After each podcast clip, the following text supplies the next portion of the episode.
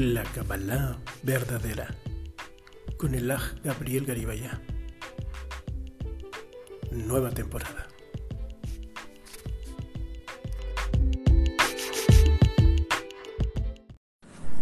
Shabbat Shalom, amados Sahim.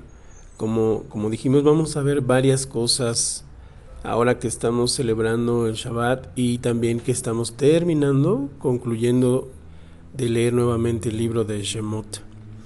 El próximo miércoles 15 al jueves 16 de marzo vamos a celebrar la fiesta judía de Purim.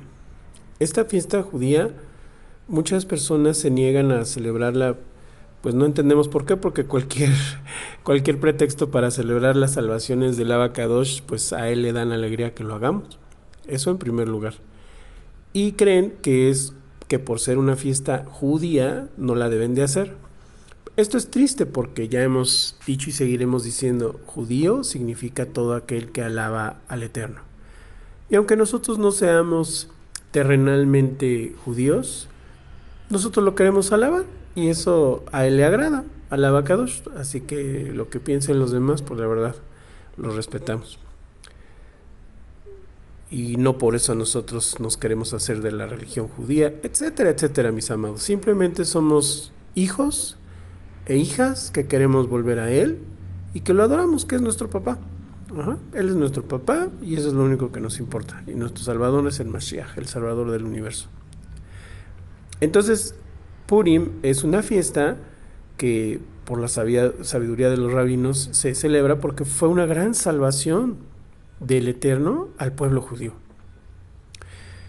Y sin el pueblo yahudí, nosotros no sabríamos Torah. Nosotros sabemos que gracias a ellos, que ya después de años se abrieron a poder enseñarnos Torah, que fue la misión que les puso el Abacadosh, el pueblo elegido para enseñar la Torah, no el pueblo elegido que nada más ellos, sino el pueblo elegido para enseñar la Torah a todas las naciones, pues es que nosotros ya estamos aprendiendo la verdad y la estamos completando con la gran, gran verdad que el Mashiach ya vino ya a devolver. Aleluya. Pero también tenemos literalmente que esta fiesta en el libro de Esther, en el bueno, en, todo el libro de Esther se va desarrollando por qué se va a celebrar Purim.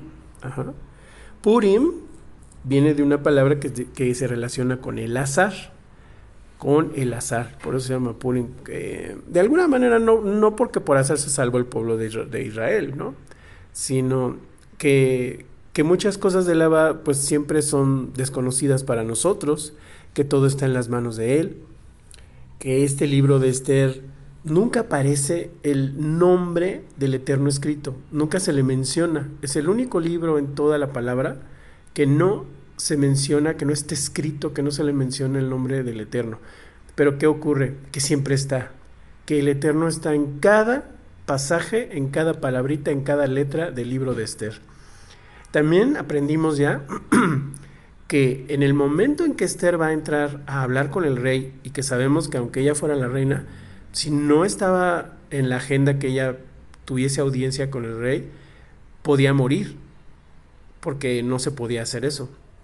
Pero la reina se arma de valor, se entrega al abacadosh y dice, pues, además se ve muy inteligente, todo lo que ella hace es de una mujer inteligente, al contrario a Basti, que fue imprudente. Quizá Esther y Basti tenían el mismo pensamiento de decir, pues yo soy mujer, o sea, yo no soy una cosa. Pero Esther lo condujo todo con sabiduría femenina, con valentía femenina. En el buen sentido usó su belleza femenina, ella se arregla hermosa que era y más, y eso pues subyuga al rey, lo, lo deja fascinado y entonces pues ya se pone como decimos en México, como sedita, ¿no? A ver qué, qué, quiere la reina, ¿no? ¿Qué es lo que ella quiere, ¿no? Pero la reina Esther siempre guardando su moral, siempre, siempre, eh, siempre kadosh, kadoshot, ¿verdad? Eh, y Basti, pues Basti estaba muy rebelde, Basti dice, no, pues yo por qué voy a ir con el rey y por qué me voy a presentar con los demás y yo por qué, si yo soy la reina, si yo soy mujer.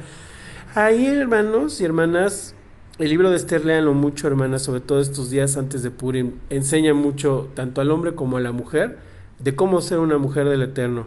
una mujer del Eterno con carácter, con decisión, con valentía, guardando su integridad como mujer, respetándose a sí misma en su belleza como mujer y en el buen sentido, pues echando uso de su belleza pero de una manera inteligente, como lo hizo aquí la reina Esther, o sea, ella nunca cae en ninguna cosa fea, en nada de eso, nada de eso.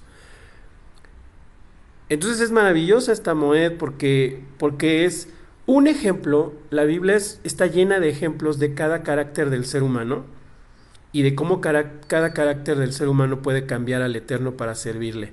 Por eso el Abba nos hizo diferentes. Y el libro de Esther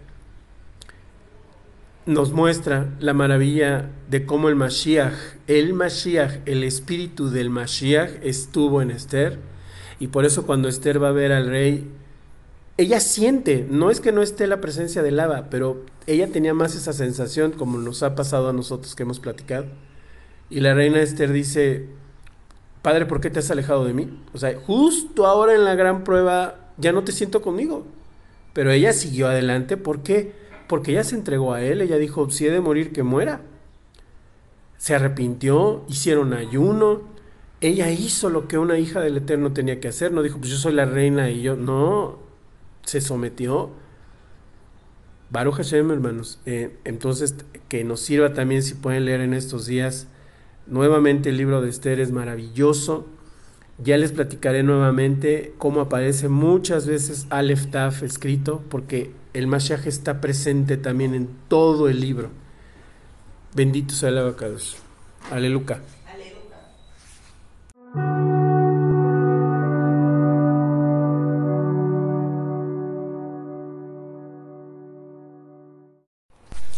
Entonces, ¿qué tenemos, mis amados? Que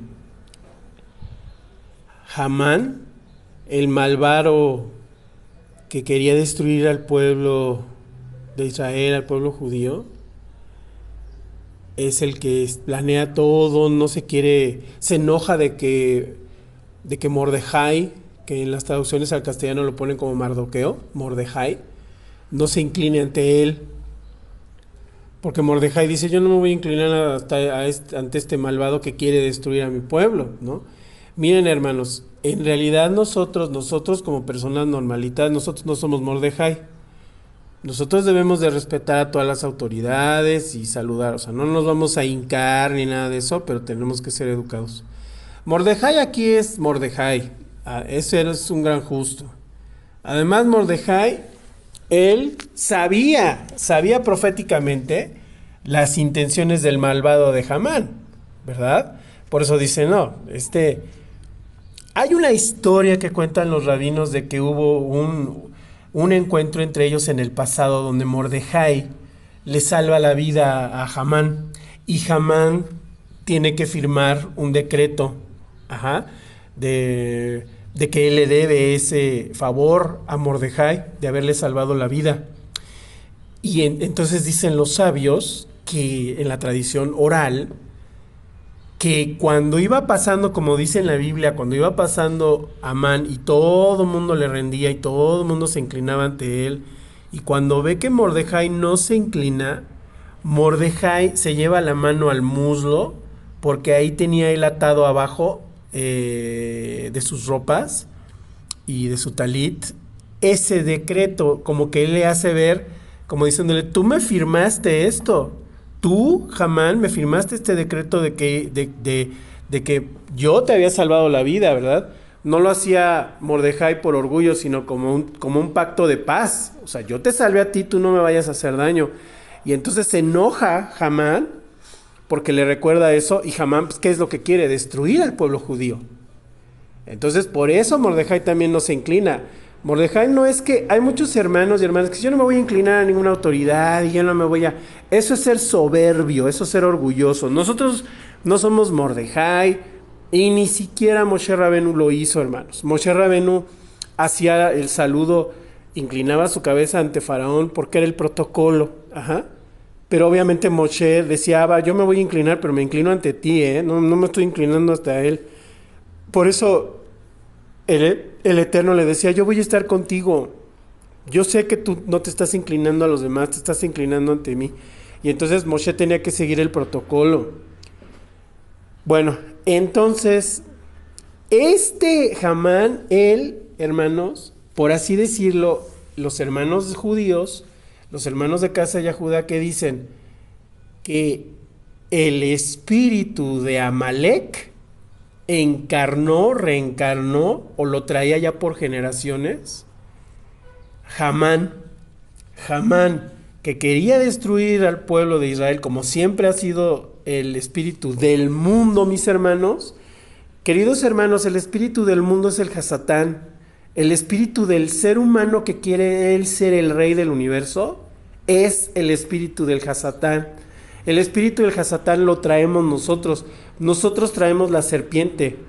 Pero el Aba nos da todo el poder para nosotros someter y aplastarle en el nombre del Mashiach la cabeza a la serpiente, que son pues nuestros defectos, hermanos, ¿no? Nuestros pecados que a veces ahí quieren volver a brincar y agarrarnos. Todo este camino que estamos haciendo hasta que vuelva el Mashiach es seguir luchando contra nuestros pecados, no darnos por vencidos, hermanos. Y entonces, Amán tiene el espíritu de Amalek, que es el espíritu del Hasatán. Lo dice, lo enseña la casa de Yahuda, así lo ven ellos. ellos casi no hablan del Hasatán, pero en este caso sí. Aquí no hablan nada más que sea la mala inclinación. No, no, no. Aquí es, aquí es el espíritu del Hasatán. ¿Quién es el Hasatán? Acuérdense, mis hermanos, acuérdense. Hasatán quiere decir el acusador. El seductor se relaciona con el seductor, pero más literalmente significa el acusador. Por eso, hermanos, nosotros luchamos contra nuestros pecados. ¿Por qué? Pues porque de repente vuelven a salir o quieren volver a salir, ¿verdad? En forma de tentaciones. Y ahí es donde el acusador, que es nuestro propio cuerpo, nos empezamos a sentir mal, nos sentimos de mal humor, nos sentimos tristes porque pecamos o porque estuvimos pensando en algo feo y nos sentimos mal ante el Eterno, nos escondemos de Él, entonces ya, ya no queremos orar, no queremos leer la Torah porque nos sentimos mal de que pecamos o que pensamos algo feo, que hicimos algo malo, dijimos algo malo y nos sentimos mal porque decimos, ¿cómo yo dije esto? ¿Cómo pude caer y hacer esto? Entonces tenemos que luchar contra eso y decir, no, pero mi Padre me perdona yo me debo de levantar y pedirle perdón porque Él me perdona, Él es bueno, Él sabe que yo no quise hacer esto, que yo no, yo lo amo a Él. Y entonces volvemos a someter a la serpiente, porque la serpiente nos quiere convencer, como yo les decía anoche, ¿sabes qué? No eres digno. Pues uno dice, ya lo sé que no soy digno. Eres pecador, ya lo sé que soy pecador. Ah, no te importa, no, sí me importa.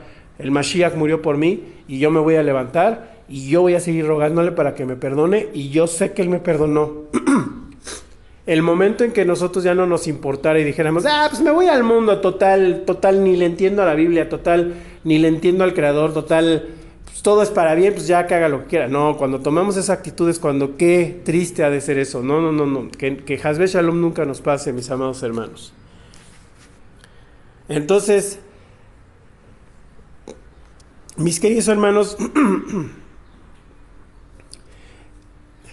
en Purim vemos esto.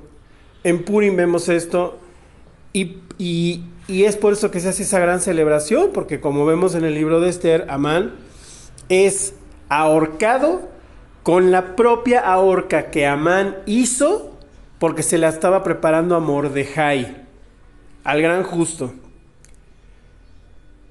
Y vemos cómo la reina Esther maneja todo con astucia, con inteligencia, no se pone al tú por tú, no se pone a gritar, no se pone a decir es que yo soy mujer, yo soy la reina, yo soy la... No, es astuta, inteligente, sabia, hermosa, nunca perdió su femenidad y gracias a ella, por el mérito de ella, se dice en casa de Yahudá, que sabemos que es por el mérito del Mashiach que estaba dentro de ella, se salva el pueblo judío. Y hermanos, al salvarse el pueblo judío salvó al mundo. Porque el pueblo judío es aquel que exalta al Eterno. Y sin nadie que exalte al Eterno estamos perdidos.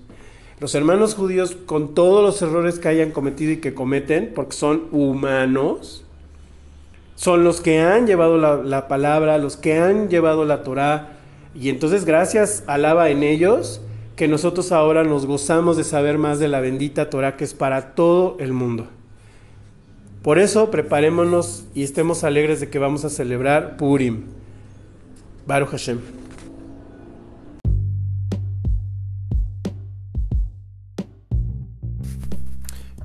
Vamos a hablar un poco del libro de Esther, de la maravilla de esta mujer guiada por el Eterno y que dio pie a la celebración de Purim, que está muy pronta.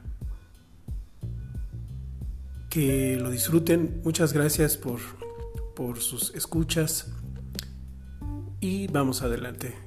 Este audio es un extracto de lo que se compartió en nuestros grupos de enseñanza de la Torah. Pero es muy adecuado para que ustedes conozcan, todos ustedes los interesados, en esta fiesta tan maravillosa de Casa de Yahudá, pero que es sin duda para todo el mundo que quiere celebrar las salvaciones del Eterno. Adelante.